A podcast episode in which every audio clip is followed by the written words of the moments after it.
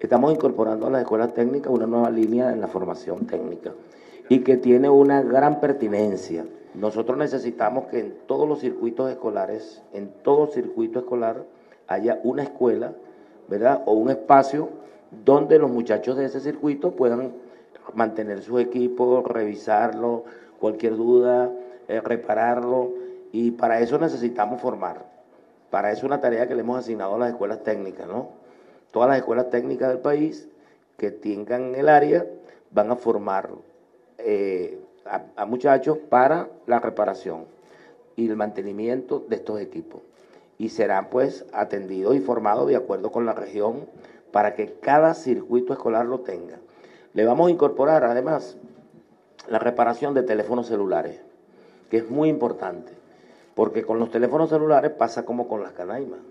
La gente lo cambia lo de por, por una tontería y no sabe por qué, pues porque lo desconoce. Y es muy importante en la formación de los muchachos, porque generalmente la gente dice, yo no sé, yo no sé eso, yo no sé eso, yo, yo no sé cómo se hace.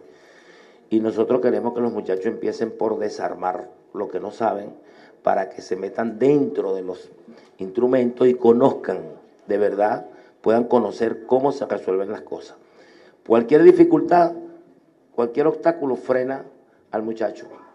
Nosotros tenemos que el muchacho supere todo obstáculo, que no haya obstáculo que no pueda vencer. Mil canaimas han reparado. Este es el hito mil de la canaima número mil en Caracas. ¿Ah? Estos muchachos merecen un, un reconocimiento. Les agradezco el esfuerzo y los invito a que nosotros profundicemos y le demos más alcance a las escuelas técnicas. Las escuelas técnicas son unas minas, sobre todo en este momento que el país está amenazado, que el país está bloqueado.